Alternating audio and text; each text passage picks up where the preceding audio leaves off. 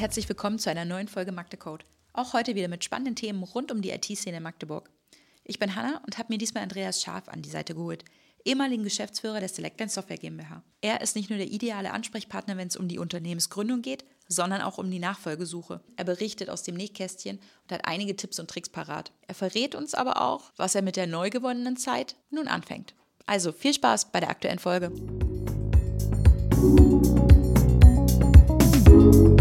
Andreas, stellen Sie sich doch einmal kurz vor, für alle, die Sie nicht kennen. Mein Name ist Andreas Scharf. Ich bin am 29.11.1963 geboren. Das heißt, äh, seit ein paar Tagen 59 Jahre alt, verheiratet, sehr glücklich verheiratet, seit über 30 Jahren. Habe zwei Jungs, die mittlerweile natürlich auch schon erwachsen sind und bin auch stolzer Opa einer Enkeltochter und hoffe, dass da bald noch mehr Enkelkinder kommen.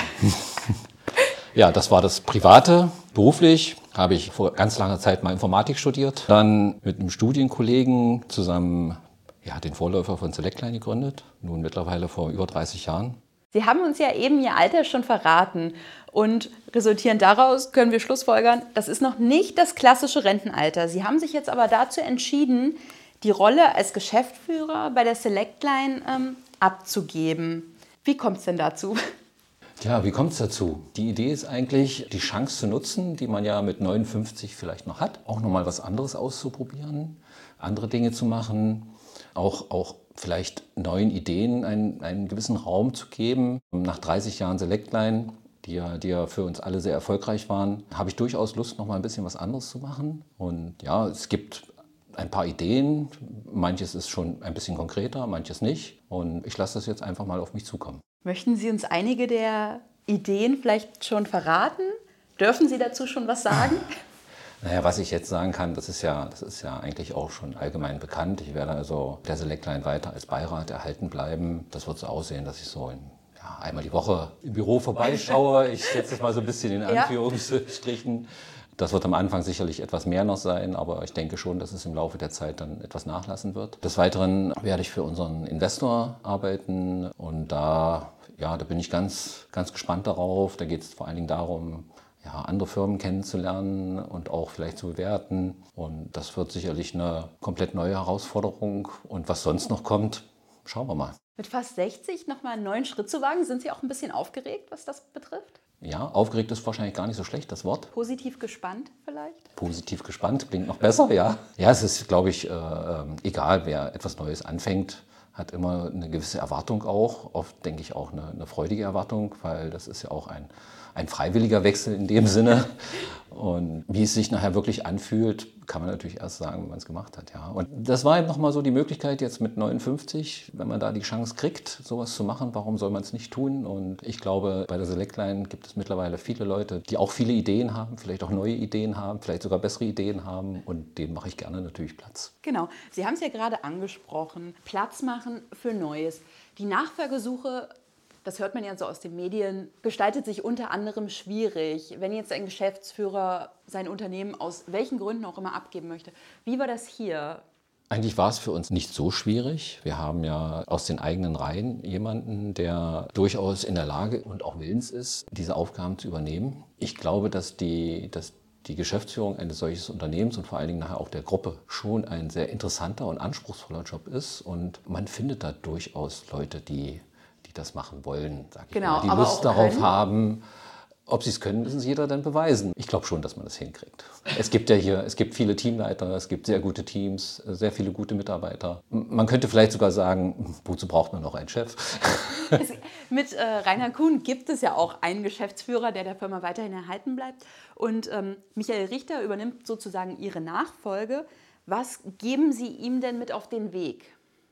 Ich möchte eigentlich ungern jemanden Ratschläge erteilen, wie er was zu machen hat. Ich glaube, er weiß das sehr gut selbst. Er ist mit uns zusammengewachsen. Ich glaube, er, er, er vertritt auch einen Teil unserer DNA und ich bin mir ganz sicher, dass er vielleicht auch mit ein paar neuen Ideen gerade und gerade ja, das Unternehmen weiter nach vorne bringen kann.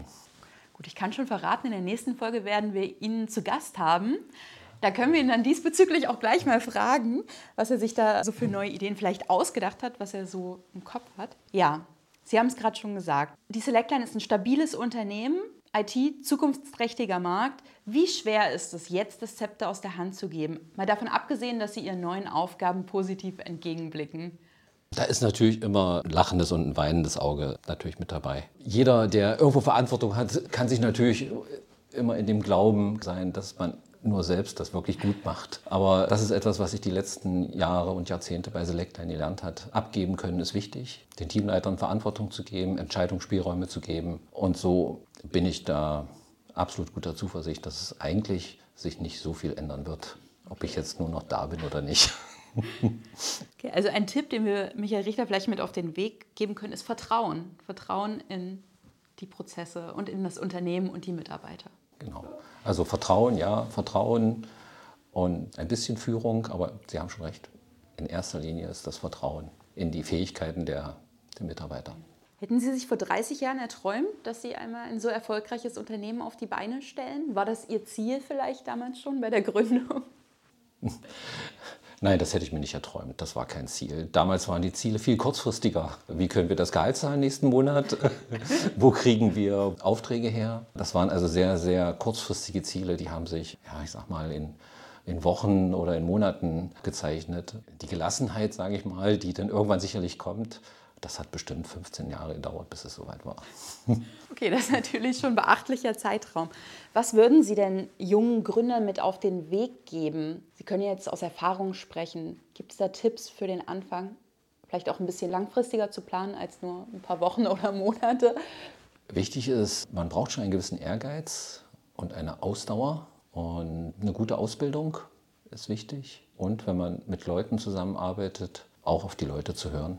Also nicht glauben, dass man alles selber machen muss, sondern da, wo es geht, wo, wo es möglich ist, sich auch Hilfe zu holen, Unterstützung zu holen.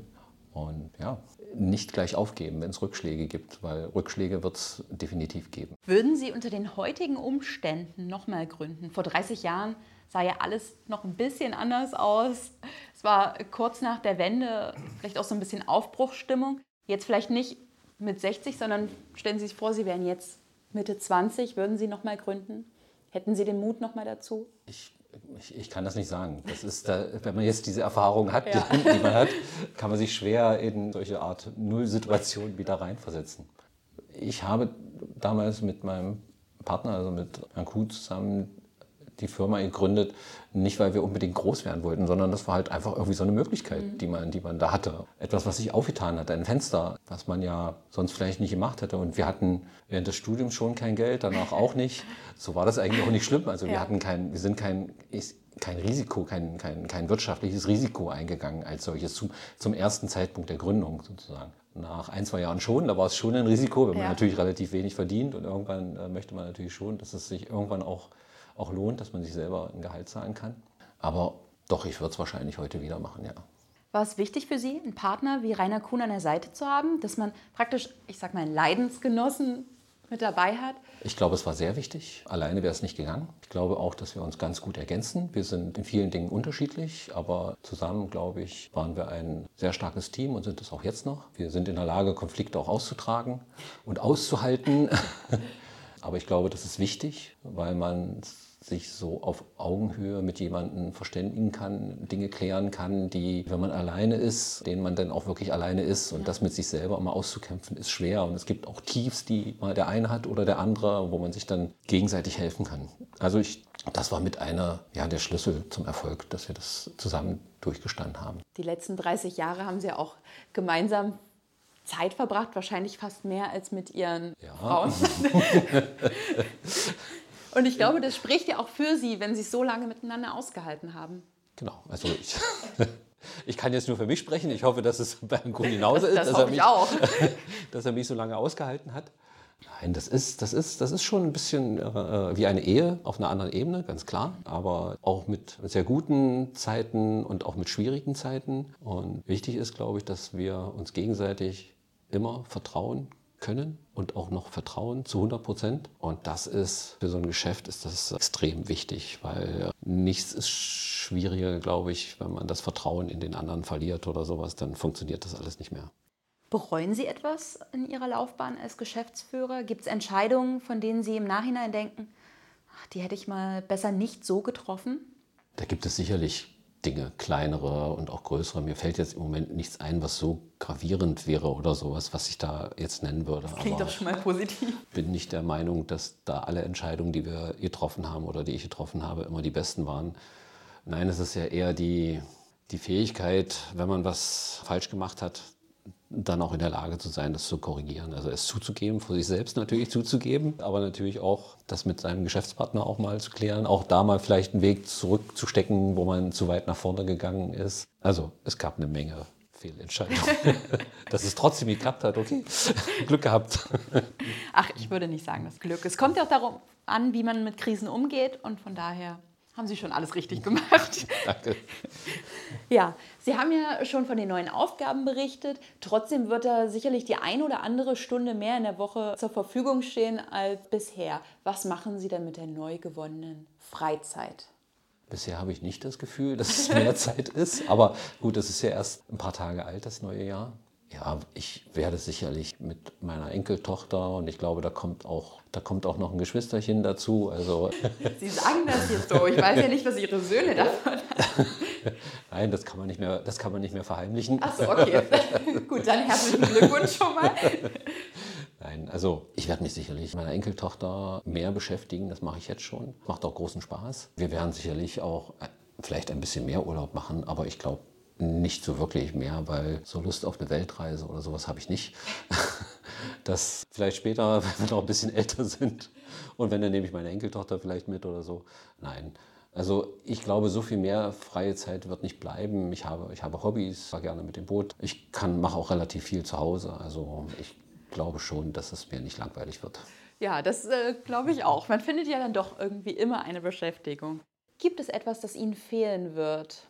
Ja, man, es ist etwas schwieriger, glaube ich, so das geregelte Leben aufrecht zu erhalten. Ich denke, das wird, das wird jetzt schon, das wird jetzt langsam wieder kommen. Was wird mir fehlen? Ja, fehlen werden mir sicherlich die persönlichen Kontakte. Arbeiten ist ja nicht nur Arbeiten, wenn man im Büro ist, sondern auch sich mit den Kollegen unterhalten. Und egal, ob das jetzt berufliche Dinge sind oder auch private Dinge, das wird sicherlich etwas weniger werden und das wird mir ein bisschen fehlen, glaube ich. Das müssen Sie dann an dem einen Tag in der Woche, in den Sie reinkommen, alles nachholen. Die armen Können. Sie sich mit jedem, jedem Mitarbeiter Nein, ich darf die ja nicht von der Arbeit abhalten, das möchte ich ja auch nicht. Ach, da freut sich doch sicher jeder, wenn Sie mal reinkommen und einen kleinen Schnack halten. Viele der Mitarbeiter oder Mitarbeitenden und äh, Kunden hören den Podcast. Haben Sie da noch etwas, was Sie denjenigen auf den Weg geben möchten oder irgendwelche abschließenden Worte so zum Ende einer Ära sozusagen? Ich würde mir wünschen, dass es mit Selectline eigentlich so weitergeht wie bisher, dass wir ein moderates Wachstum haben, dass wir alle den Spaß am Arbeiten behalten, dass die Kollegen untereinander gut miteinander auskommen, aber auch, dass wir zufriedene Kunden haben, dass ja auch so ein bisschen die Basis für Spaß an der Arbeit im eigenen Unternehmen ist. Klingt doch positiv. Dann bedanke ich mich, dass Sie hier waren und wünsche Ihnen alles Gute für die Zukunft. Vielen Dank.